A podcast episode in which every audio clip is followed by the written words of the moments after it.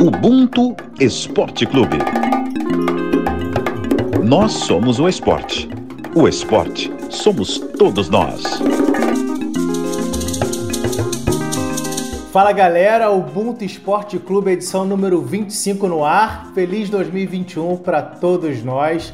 Primeiro programa aí do ano e a gente vai falar sobre o que esperar do esporte em 2021. E aí, para resenha, eu sou Diego Moraes, repórter do Grupo Globo de Esporte. Quem está vindo aí comigo nessa resenha é Rafael Serafim, editora de imagem. Fala aí, Rafa. Fala, Diegão, meus irmãos, todos bem? Feliz 2021, primeiro do ano aí. Um ano que promete muito, né, a nível esportivo, ano olímpico, ano com calendário bem cheio aí de competições, o mundo se vacinando. Então a gente espera que seja um ano bem melhor nesse quesito, né? Exatamente. Bota a competição nisso. Eu já confesso que eu tô nervoso já, porque minha primeira é em fevereiro. Falta pouco. Chega para resenha aí Pedro Moreno, coordenador de transmissões da Globo. Fala aí, irmão, beleza? Fala, Diegão. Fala, galera, meus irmãos. Primeiro Ubuntu do ano, né? Coisas leves, né? Só para soltar musculatura. Vamos falar aqui tudo, fazer algumas previsões né, do que a gente está vendo agora, o que, que a gente que vai rolar do, ao longo do ano, mas acima de tudo a descontração para esse primeiro episódio. Exatamente. Já que o assunto é descontração, desculpa aí, gente, que é o primeiro do ano, eu tô me aquecendo ainda. É, a gente tem que chamar agora o cara que a gente sempre, durante todo o Ubuntu Esporte Clube de 2020, a gente pegou, é o cara que é o mais veloz do grupo, é, é o cara que recebeu a premiação de melhor jornalista do ano em 2020, Marcos Luca Valentim, 75% dos votos. Foi uma premiação promovida pelo Mundo Negro. Parabéns, irmão. E ao vivaço, né? Na live do Ubuntu Esporte Clube no Instagram. A gente descobriu o resultado. Um dos umbuntanos disse na live e a gente explodiu de alegria, fez um arquivo confidencial com ele, o Brabo. E detalhe, né? A gente viu o Brabo chorando, o Brabo chorando. Aí começou a ler. Ao vivo, você, tá ao vivo. Tava tudo certo, tava tudo certo, tava tudo certo, fidedigno. Aí começa a invenção. Esse é o grande problema. Esse é o grande problema. Mas, bom, enfim, que bom estar tá de volta, abrindo mais uma temporada. Essa segunda aí, de sei lá quanto a gente vai fazer. Espero que, enquanto a gente tiver voz aqui. É, feliz de estar aqui nessa resenha, como o Pedrão disse, soltar musculatura, né? Soltinho, que nem aquele arroz bem feito vamos conversar, vamos projetar esse ano aí que seja ainda melhor que ano passado, né? Saudação, uma felicidade enorme estar com vocês de novo. Valeu, garoto. E como a gente está soltinho, o mais solto do grupo, Thales Ramos. Opa, desculpa, eu esqueci de apresentar o Marcos Juca Valentim, que além de ser jornalista premiado, é coordenador de transmissões da Globo, né? Então é o cara. E agora sim, Thales Ramos, editor de texto do Esporte da Globo. Chega para resenha, Thales. Você que adora botar apelido nos outros. Chega aí, cara. Já, já começou soltando a buzina aí, antes de começar o programa. Quando a gente começa a soltar a musculatura, tem que voltar aos poucos. Você tá já começando a fazer muita graça, tá se complicando muito, cara. É. Mas o... É, é, jogador querendo Mas inventar o... no início de jogo, aí não dá, né, meu parceiro? Ó, Tem que é, bater ó, simples. Pega, ó. A Rafa, que é boleira, sabe. Pega, ó, toca devagar, solta a bola, não tenta driblar muito, toque curto e vambora mas a expectativa, principalmente aí 2021 para mim é de novos encontros. É, tô, tô ansioso para ver as novas conexões que faremos, né? E mais orgulhoso ainda, né? Temos um premiado aí entre nós. Vamos que vamos. É isso aí. Agora eu vou bater a bola devagarzinho. Já vou começar pelo menos tentando uma cesta de três aí para o assunto é NBA. E a gente tem o Stephen Curry que tem arrebentado aí nesse início de temporada. Mas quem sabe muito disso é o negócio de Pedro Moreno. Tá sabendo muito, acompanha direto, né, Pedrão? Ah, sou fã, sou fã. Gosto bastante, assim como, como o Luca. Pois é, rapaz. Negócio de Stephen Curry, brinquedinho assassino, voltou que voltou, né? Perdeu grande parte da última temporada por lesão. Esperava-se bastante do, do Golden State nesse, nesse, nessa nova temporada mas é, é, a galera acabou ficando um pouquinho para baixo por conta da lesão de novo do Clay Thompson. Então, o Clay Thompson também vai praticamente dois anos parado. Mas o Stephen Curry vai vir, parece que vem jogando a Vera de novo. E aí transforma novamente o Golden State é, junto com o Draymond Green, num, num, timaço ali. De repente, não necessariamente pro título, mas vai ser um time que vai, vai, vai fazer frente. E vários outros times também. A gente tem Kevin Durant no, no, no Brooklyn, junto com, com, com Kyrie Irving, o próprio LeBron James com Lakers, enfim, a, a, a Conferência Leste também fortíssima, Tentocumpo de contrato renovado, com, com, com, com salário máximo, enfim. Temporada da NBA promete demais, assim, promete não, né? Já tá entregando já vários jogaços pra gente. Parece que os caras têm uma bateria infinita, né? Voltou, tá falando do Curry, cara, final de semana, meteu 62 pontos. 62 pontos, irmão. Coisa de maluco. Jogava pro alto caía na sexta. E aí tava falando, o Pedro falando do, dos favoritos, né? Dos, das promessas, enfim. Essa projeção, pra gente também não se alongar muito só sobre o NBA, que tem bastante coisa. É muito interessante acompanhar o Lakers mesmo, porque muitas, muitas peças saíram, mas vieram peças da mesma posição, mas eu considero melhores. Teve a saída do Rondo, do Magui, enfim, do próprio Dwight Howard, enfim o Lakers, que foi o campeão, o atual campeão, é, segue, na minha opinião, sendo favorito. Apesar de também estar tá vendo o Boston Celtics jogando um bom jogo, muito bom jogo. Atropelou anteontem o Toronto, é, um ótimo time também, enfim. Eu acho que esses dois aí, somados aos que o Pedrão falou, todos, na verdade, né? São grandes shows, mas os favoritos eu acho que são esses dois. É, isso que você falou do, do Lakers é interessantíssimo destacar, Luca, porque é, o time vem reforçado e, e, muito por conta de uma necessidade nessa temporada. É, como os times tiveram uma, uma pré-temporada muito menor, se é que dá pra gente chamar de pré-temporada, né? O espaço foi muito curto entre o final da última temporada e o início dessa. É, e aí teve que achatar tudo para conseguir caber na, na, na, as duas temporadas, a, a anterior que foi feita na bolha e a desse ano. É, então, assim, é, a tendência é que os elencos sejam mais rodados do que a gente costuma ver. Jogadores que normalmente não têm muita chance, não têm muitos minutos de quadra, a tendência é a gente ver esses jogadores tendo mais minutos de quadra até para você conseguir preservar estrelas como Anthony Davis, como o, o é, LeBron James, o próprio é, Kevin Durant, enfim, jogadores que numa idade já um pouquinho mais avançada, então você conseguir preservar fisicamente esses jogadores para a parte do playoff, que é quando quando vale mesmo. E 2021, aliás, no finalzinho né, do ano passado, chegou a notícia já no ano novo, né? Lewis Hamilton virou Sir. É, nada mais do que merecido, né? O cara é maior piloto né, de todos os tempos, bateu vários recordes nessa temporada e é, a gente está doido para ver ele na pista de novo. E eu acho que é, eu acho que é um marco, né? Realmente para a carreira dele e também para representatividade, né, que a gente fala tanto aqui.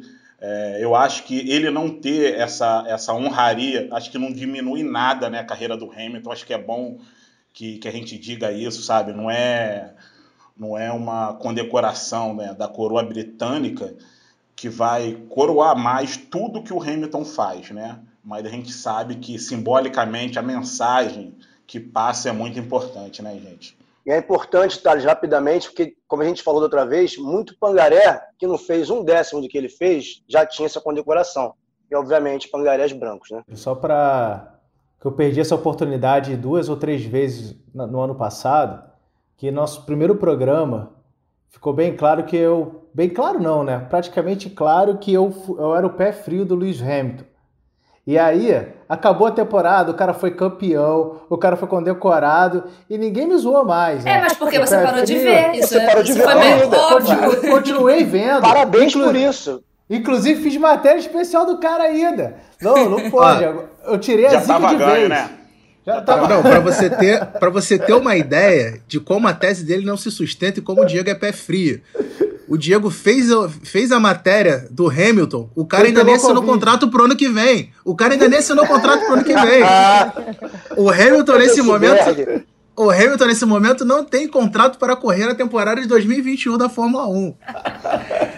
As brincadeiras à parte, o Hamilton certamente estará na Mercedes para a próxima temporada. Na verdade, o que está havendo é uma queda de braço dele com a Mercedes em relação a acerto de valores de contratos porque é, é, a partir da, da, da, temporada de 2022 os carros vão é, é, vai haver uma mudança nos carros, nos protótipos, então é, terá que ser investido em 2021 dinheiro grande pela Mercedes para mudança nos carros e tudo mais, então a Mercedes entende que não é, que os valores que o Hamilton estão pedindo são muito altos e até porque ela tem um piloto que se destacou muito no, no ano passado, que é o George Russell, e que a Mercedes poderia estar trazendo para o lugar do Hamilton, que eu não acredito que vai acontecer, mas acho que essa queda de braço vai ser levada ali até os primeiros dias da, da, da pré-temporada, que devem ser ali para os dias 12 ou 13 de março, ainda não está definido.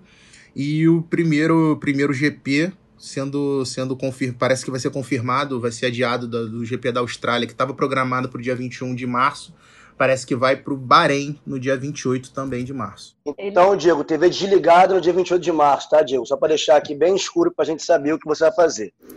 ah, só, só, um, só uma última, última coisa importante sobre, sobre o Hamilton é que nessa última temporada meu filho conseguiu pronunciar o nome dele corretamente. Já fala Hamilton. Final de 2019 ele fala Hamilton. Agora já fala Hamilton tranquilo. Muito bom. E cada um que lute para ter o melhor do mundo, né? Preto no topo, Lewis Hamilton.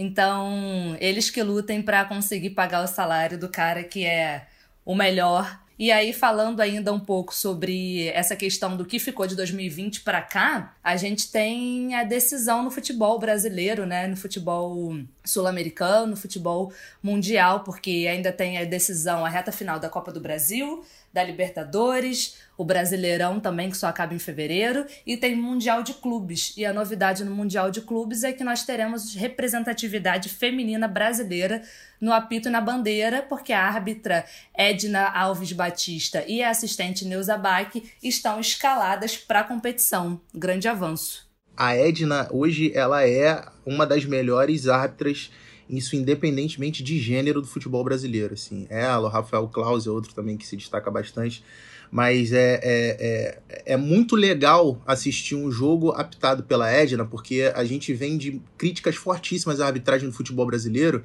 e eu sou um dos que critica bastante, principalmente com a implementação do VAR, e é muito legal a gente ver como que a Edna consegue é, impor o respeito é, sem precisar, é, é, a gente vê, tem vários árbitros que, que são até folclóricos nesse sentido, de às vezes querer aparecer mais do que o jogador. Então, assim, você consegue perceber nos jogos da Edna que ela pita, é, ela tem, é, é, através do respeito, sem precisar gesticular muito, sem precisar fazer muita graça, mas ela consegue ter o, o respeito. Isso sem contar a parte técnica, claro, né? Mas a forma com que ela consegue se impor e aplicar a parte, a parte disciplinar do jogo, levar isso aos jogadores. Então, pô, fico muito feliz e mais do que merecido. É, a Edna esteve em 2019, né? Apitou o jogo entre Estados Unidos e Inglaterra na Copa do Mundo Feminina. Ela vem fazendo um trabalho espetacular, né? Assim, é, e acho que muito do que o Pedro falou, a gente tem muito problema com a arbitragem e a Edna é uma mulher que, cara, ela entra no campo, ela faz o que ela tem que fazer, ela é respeitada por isso e não à toa ela tá tendo mais uma grande oportunidade. A gente espera que ela consiga realizar o sonho dela, que é apitar, né, arbitrar numa Copa do Mundo masculina também. Eu queria só para acrescentar, né, que a primeira decisão de futebol que teve em 2021, que foi a Copa Brasil, Copa do Brasil Sub-20, quem estava na arbitragem era uma mulher, a Regiane da Silva. E aí Vasco e Bahia não, não foi um jogo fácil de arbitrar. Teve bastante falatório entre na, ali na, no campo técnico, né? Os dois técnicos, tanto do Bahia quanto do Vasco, brigando muito, discutindo bastante. Foi um jogo agitado. Quem não acompanhou foi 3 a 3 a partida e acabou com o Vasco sendo campeão da Copa do Brasil pela primeira vez o Vasco tem esse título no Sub-20. Foram oito minutos no total de acréscimo, né? Ela deu sete minutos por toda a confusão que durou o jogo inteiro, todas as paradas, enfim. Decisão de competição geralmente tem aquele momento que o time que está na vantagem começa a enrolar a reposição de bola. O Vasco passou por isso por um tempo, aí depois que o Bahia virou, a reposição de bola foi mais rápida e, e o técnico do Vasco, Diogo Siston, começou a reclamar da, das marcações da Rejane e ela o tempo inteiro é, firme nas decisões, né? Porque em vários momentos ela foi questionada durante a partida pelos dois técnicos e ela, não, eu decidi isso é isso, eu decidi aquilo é aquilo. Firme nas decisões, né? Eu achei que isso era importante pontuar também, que foi a primeira decisão do Brasil nesse ano de 2021 e tinha uma árbitra ali no comando. Perfeito. Ano olímpico, né, Diegão? Como que tá? Já falou que tá nervosão? É a nossa possibilidade. É, o Ubuntu. O Ubuntu é. traz medalha? O Ubuntu traz medalha esse ano? Como é que é? Não, falando em premiado. falando em premiado, já um. pensou? pensou? Vamos sonhar grande, mano. Olha, vamos, é, tá louco? Como é que eu tô não? sonhando, amigo. Fala, do, fala desse ano, desse ano que tem pré-olímpico e é ano olímpico, né? Como que tá isso para você? Eu não sei se o Zé Delivery vai ter é, capacidade para me, me, atender numa medalha do Diego, né? eu vou passar o cartão aqui bonito. então, cara, assim, é, para quem tá ouvindo a gente e não, não sabe, eu também sou atleta de karatê. Tô nessa corrida olímpica aí já tem, esse ciclo olímpico já tem quatro anos. É, tá, é muito difícil a vaga ser conquistada, né? Hoje eu sou o reserva do atleta que vai pro, que está classificado para o classificatório de Paris. Né? Esse classificatório em Paris vai definir quais são os atletas que vão representar os seus países na Olimpíada de 2021. E aí, só que nesse tudo pode mudar, né? Até junho. Então, esse classificatório vai ser em junho. Eu sou reserva dele por enquanto. Mas até lá tem três, quatro, tem quatro competições importantes, três etapas da Liga Mundial, né? uma em Portugal em fevereiro, depois uma em Azerbaijão em março. Vem Marrocos, que é a última etapa da Liga Mundial desse primeiro semestre. Aí vem Pan-Americano, e aí sim, depois dessas quatro competições, dependendo dos resultados, é, a gente vai saber se realmente eu continuo como reserva ou não. O COB, o Comitê Olímpico Brasileiro, já disse que esse ano vai ser diferente dos outros anos, das outras, das outras Olimpíadas, porque geralmente eles tomam como prioridade para acompanhar os atletas os resultados do ano anterior, do ano na véspera do ano olímpico. E nesse momento eles vão tomar como prioridade né, os resultados um pouco antes dos jogos. Então, nesse primeiro semestre, eles vão ficar bem de olho assim nas competições internacionais, porque são 50 modalidades olímpicas e apenas seis modalidades tiveram competições mundiais no ano passado. Né? Então, esse primeiro semestre vai ser muito decisivo para quem ainda não conquistou a vaga e para conseguir correr atrás. Né? O COB ele parte do princípio de ter 250 a 300 atletas disputando a Olimpíada e até agora só 180 tem vaga garantida. Né? São mais ou menos 6 mil atletas, se eu não me engano, que disputam a Olimpíada no mundo inteiro. Então não é, um, não é uma coisa muito simples de ser conquistada, mas a gente segue firme na luta aí, né? Diegão, queria te fazer uma pergunta. É, até acompanhando o que o, o Guilherme Costa, nosso companheiro do, do, do do Grupo Globo que acompanha muito de perto as questões dos esportes olímpicos, ele estava falando em relação à preparação, a diferença de preparação dos atletas, tanto os que já estão classificados quanto, quanto os que ainda não conseguiram a classificação para a Olimpíada. Eu queria te perguntar, como atleta e até por você ter um contato maior com os atletas, é, se é uma preparação, justamente por, por isso que você colocou agora, da, do COB ter falado que é um ano muito diferente, é, muda demais a preparação de um atleta em relação aos Jogos Olímpicos, assim, é, é, é não tendo a, a, a, certeza que vai participar dos Jogos, é, muda muito a preparação do atleta do que seria se o atleta, por exemplo, já tivesse três, quatro, quatro meses já sabendo que vai participar da Olimpíada? Muda um pouco porque a preparação para a competição você faz toda uma preparação pensando o seguinte: eu vou ter que estar 100% na competição em julho, é 23 de julho que começa a Olimpíada. Se eu não tenho a vaga, eu tenho que estar 100% já em fevereiro. Então a minha preparação física já é toda voltada para eu estar 100% em fevereiro. Já a pessoa que já tem a vaga garantida, ela pode aumentar o ritmo de treino e fazer espaços maiores até de descanso, de recuperação, porque ela só precisa estar 100% em julho. Então essa preparação física muda sim e faz diferença até para quem tem mais estrutura, né? Então quem conseguiu é, ter estrutura durante esse período de pandemia, conseguiu, no caso do Karatê, ter um grupo treinando né, para ter o combate, para ter o, o contato com outros atletas, vai levar vantagem nas competições quando elas iniciarem. Aproveitando essa questão do Pedro, ô Diego, porque esse ano, como é ano ímpar, né, a Olimpíada seria ano passado, é ano de alguns mundiais, não é isso? No caso do atletismo, por exemplo, é, por causa desse ano atípico, né, de ter um Mundial no meio e tal, de ter influência até mesmo em quebras de recordes, de é, mudanças de marcas e tal. Você acha que vai influenciar muito, que faz sentido isso ou não? Acho que faz sentido, mas quem estava já no topo, por exemplo, do atletismo, já estava quem estava no topo, que são os europeus e americanos e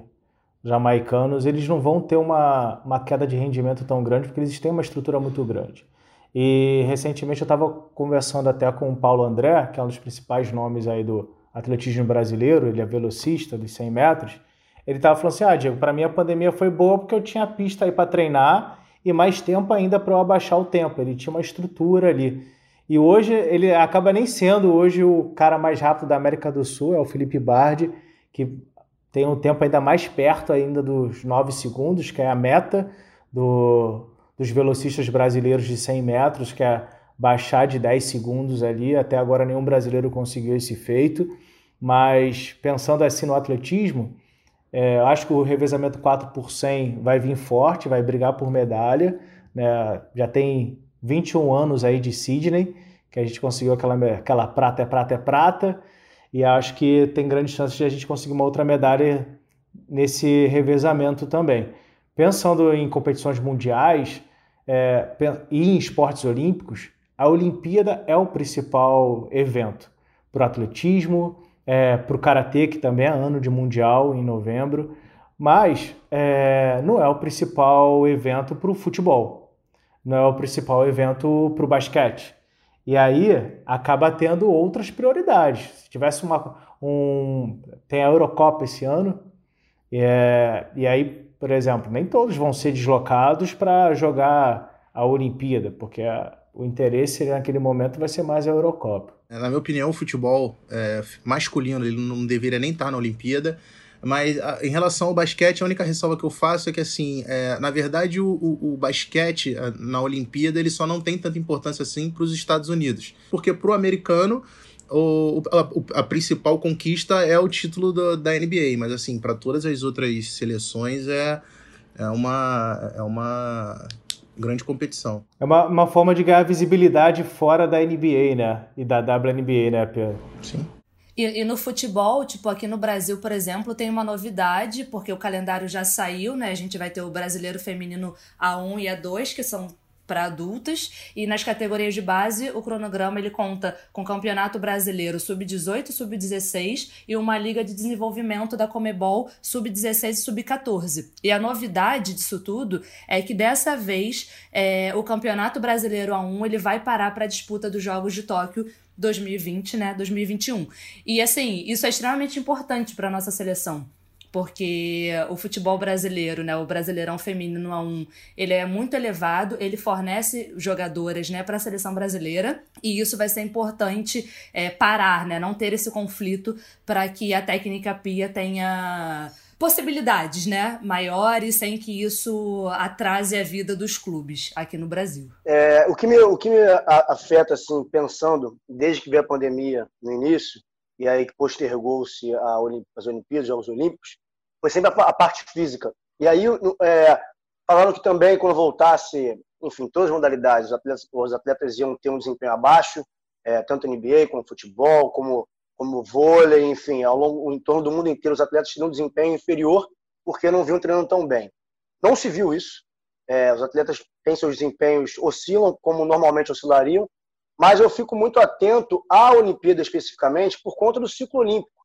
É que há um, um, um todo um trabalho que é feito em cima de duas, de duas coisas, a grosso modo, o Diego sabe melhor que eu, a performance do atleta e o lastro que ele tem, um lastro de, de performance, o lastro olímpico e é a cada quatro anos. E aí, como eu, cobri muito MMA, é, e é um esporte que é extremamente intenso, os caras lutam ali de três em três meses, dois em dois meses, o máximo de si, saindo da mão, né? acontecia muito overtraining, que ele saía do... tinha um gancho ali de não poder treinar durante X período de tempo, por conta das lesões que sofreu, aí voltava a treinar loucamente e acabava ultrapassando, não respeitava o tempo de descanso, não só isso overtraining é, mas a grosso modo, e acabava tendo esse overtraining o corpo não rendia tão bem na luta seguinte.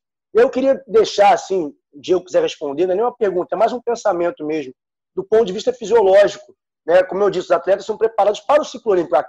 Aquele quarto ano da preparação é para o cara estar tá no auge dele. Não à toa os recordes são quebrados, a maioria na Olimpíada. É para o cara estar tá voando, para a menina estar tá voando aquele dia ali. E aí foi, se colocou um ano a mais. Né? Então esse ciclo que era de quatro anos passou a ser de cinco anos. Será que isso, do ponto de vista, não é físico, não? Fisiológico. O corpo, fora os caras, as pessoas que envelhecem um ano de diferença com preparação faz toda a diferença.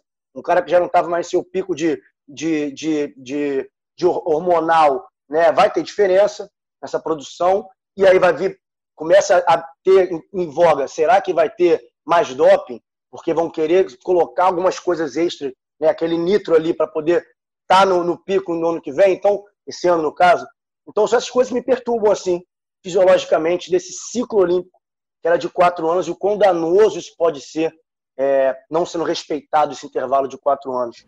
É que assim, você tem um, você tem um ano a mais, mas esse, se a gente for colocar esse um ano a mais na conta, é, é um ano que ele foi praticamente perdido para vários desses atletas, né? Porque muitos desses atletas não tiveram condições de manter o treinamento como, como faziam normalmente. Assim, a gente viu. Ficaram um tempo Diego... sem treinar mesmo, né? É, o próprio Diego. Nada. O próprio Diego falou, conversou várias, vezes com a gente que treinava na sala de casa e tal. Então, assim, não tinha, obviamente, muito diferente da rotina dele de treino. Na verdade, muito mais uma questão de se manter em movimento do que o treino exatamente. Então, assim, é, é um ano a mais, mas é um ano a mais que ele é quase, quase que inteiro, assim, quase que desperdiçado. É, mas tem essa é quebra, é... né? É isso é, que eu falo, então, tem uma quebra não, que volta com intensidade alta. Eu acho sim, que é, e aí a, minha, a minha maior preocupação em relação a tudo isso é em relação a exatamente a carga do, do, do, do dos atletas. Porque assim, a gente percebeu é, no campeonato alemão, no campeonato inglês, aqui no próprio campeonato brasileiro, até antes da Covid, assim, é, quanto que esses atletas sofreram fisicamente no campeonato inglês e no, no, próprio campeonato alemão também. Já é dito assim claramente no campeonato inglês desse ano inclusive uma queda de rendimento técnico das grandes equipes.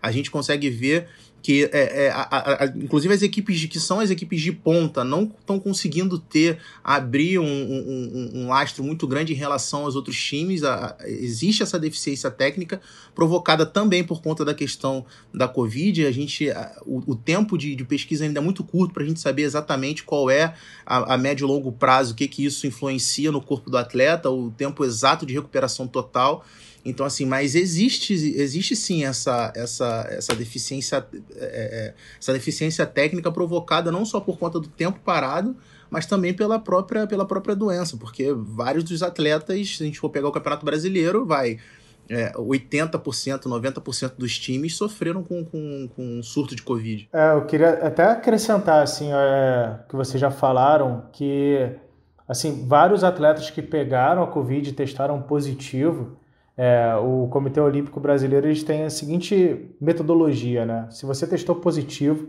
você fica 10 dias sem fazer nenhum tipo de esforço físico, nenhum tipo de esforço físico.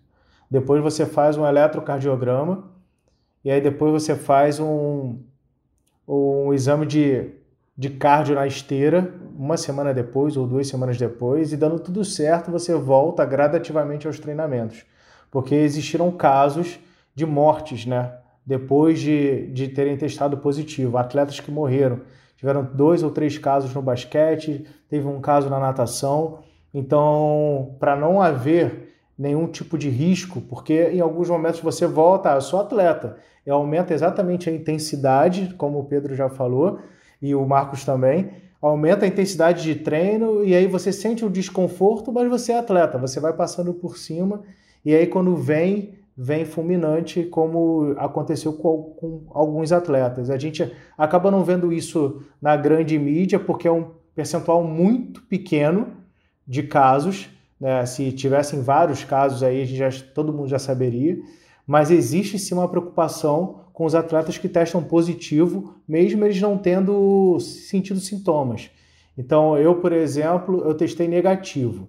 Mas a Aline, que é minha namorada, testou positivo. Ela é acompanhada diretamente ali pelo COB. Ela é do wrestling, já está classificada para a Olimpíada. Ela, todos os dias, tinha uma médica do COB ligando para ela, perguntando o que, que ela estava sentindo. Ela ela ficou exatamente 10 dias e fez todos os exames para saber se estava tudo certo com o coração.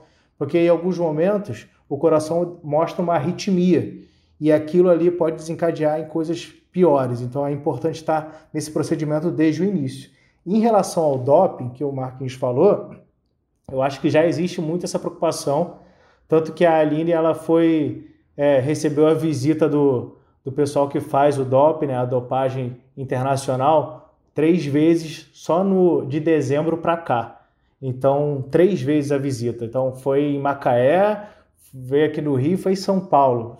Eram os lugares que ela estava para fazer a testagem dela. Então, eles ficam o tempo inteiro, principalmente em cima dos atletas que já estão classificados, para controlar exatamente esse rendimento deles, né? Essa questão de doping, que existe sim uma diferença fisiológica quando você volta depois de tanto tempo parado ou depois de testar positivo para a Covid. É, eu acho importante a gente falar sobre isso, porque, assim, a gente já tem alguns relatos de pessoas, né, comuns, não atletas, que tiveram algumas coisas depois da Covid. Então, eu tive Covid lá no início, e aí eu tive uma crise de sinusite absurda depois daquele 14 dia, depois daquelas duas primeiras semanas, né? Porque se hoje a gente ainda não sabe muito sobre a doença, lá atrás, no início, no primeiro mês, a gente sabia menos ainda. Muitas das coisas que acontecem depois são consequências da Covid, só que a gente ainda não tem. Como o Pedro falou, os estudos ainda vão demorar um tempo. A gente ainda vai demorar a entender qual o efeito de fato na vida da sociedade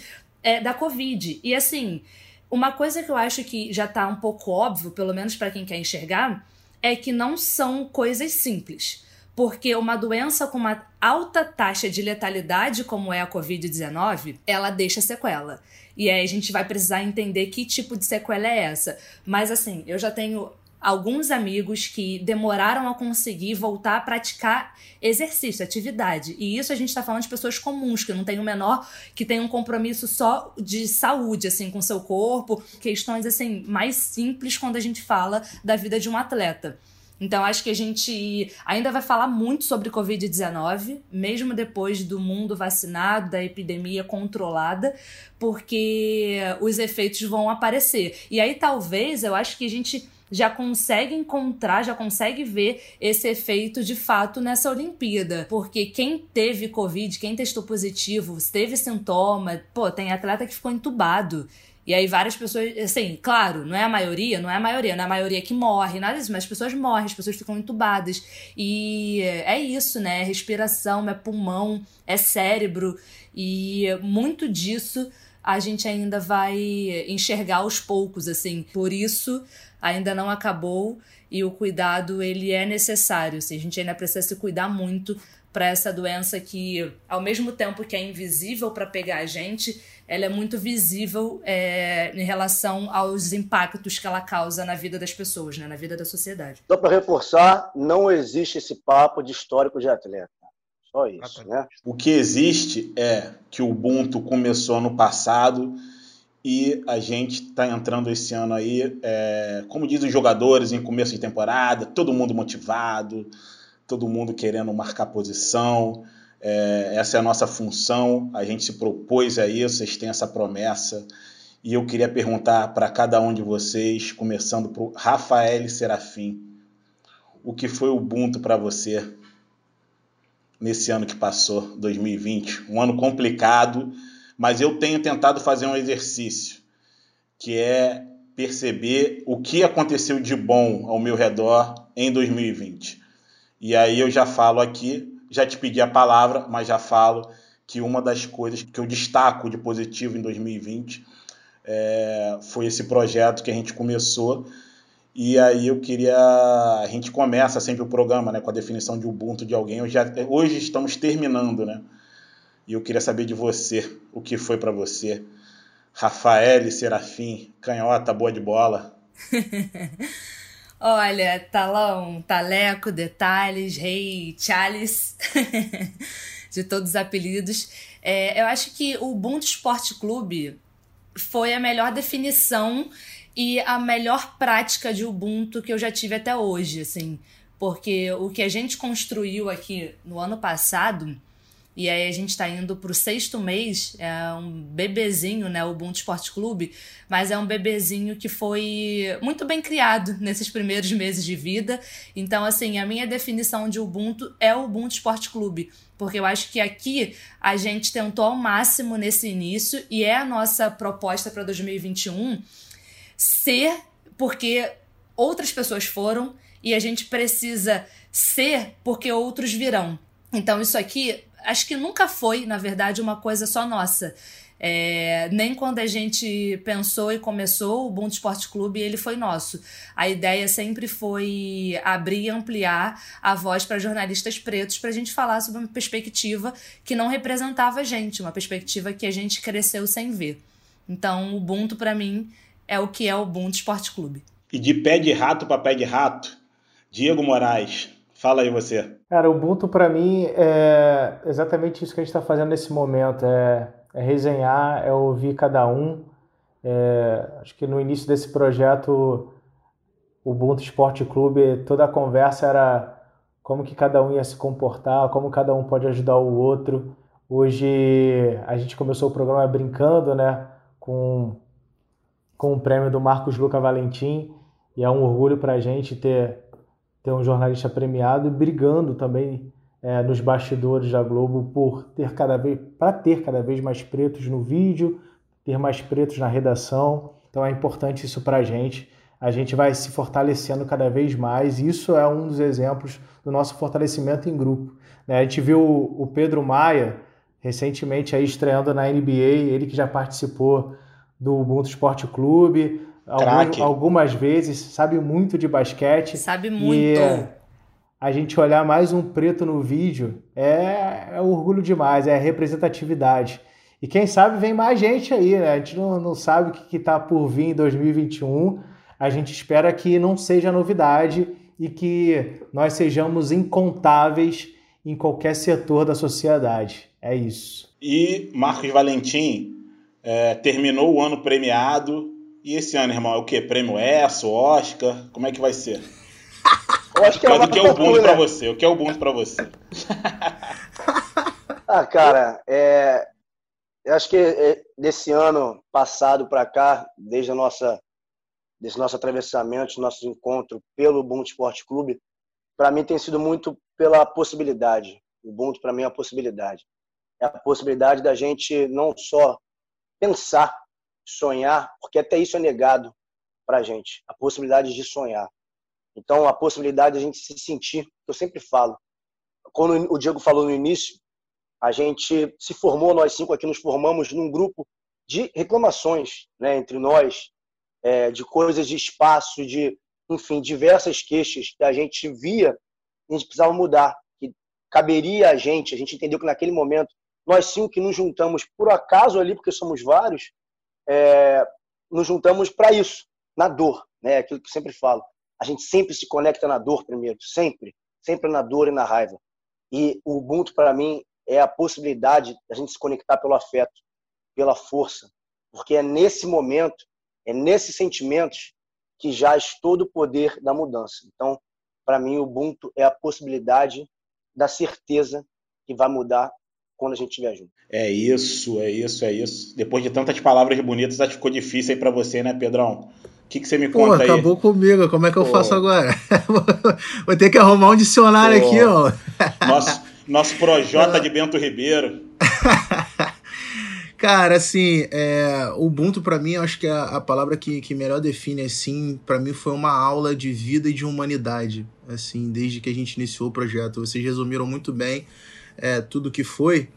É, mas assim, para mim foi uma experiência de vida mesmo, entendeu? O, o, projeto surgiu como uma ideia da gente, como a gente já falou várias vezes, mas como uma ideia de ter uma maior representatividade, mas ao longo do tempo a gente fazendo, a gente foi percebendo que se tratava de muito mais, muito mais pra gente, muito mais para as pessoas ao nosso redor, é, a galera que, que, que, que faz o projeto com a gente e para as pessoas que consomem o que a gente produz. Então, assim, é, é, foi uma experiência de vida muito ampla, que vai muito além da gente. E aí, vocês estão falando da questão da, da aqui no, chatzinho, para quem não tá vendo a questão da tatuagem. É, eu tenho algumas tatuagens, várias tatuagens, na verdade. Como minha avó gostava de dizer, parece um cheque devolvido, né? Todo rabiscado. É, e só que todas as tatuagens que eu tenho, todas elas fazem muito sentido para mim. E eu tatuei o Ubuntu para mim, é, é, é, na minha pele, porque. É, vai muito além do, do, do, projeto em si. É, na verdade, o signi eu já, já conheci o significado da palavra Ubuntu antes, mas é, é, a partir do, do nosso projeto, essa palavra fez muito mais sentido para mim, não só a questão do texto, mas a questão da experiência de vida. Hoje eu posso dizer, sem sombra de dúvidas, que eu sou, é, é, é que eu pertenço a, essa, a, a, a, esse pensamento, a essa ideologia que traz o Ubuntu, que é eu sou porque nós somos. Então, é, eu acho que é isso, cara. Para mim, o Ubuntu é, é, foi uma. A palavra que melhor define é foi uma aula, foi uma experiência de vida. É isso, irmão. A gente vai caminhando pro final. Semana que vem tem mais. Foi lindo, será lindo. Valeu, galera. Abraço.